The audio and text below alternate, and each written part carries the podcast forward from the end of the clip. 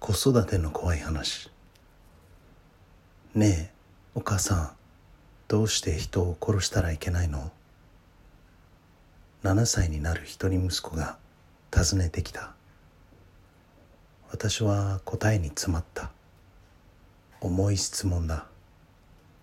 人の命は儚いから法律で禁止されているから正解などあるのだろうか？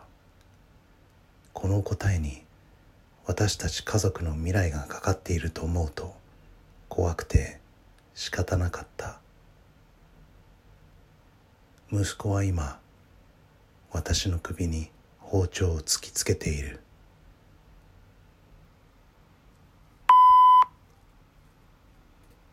はい今回もありがとうございました。子育ての怖い話。どうでしたか？皆様の意見や感想質問などはツイッターでツイートしてください。ではでは Thanks for listening また。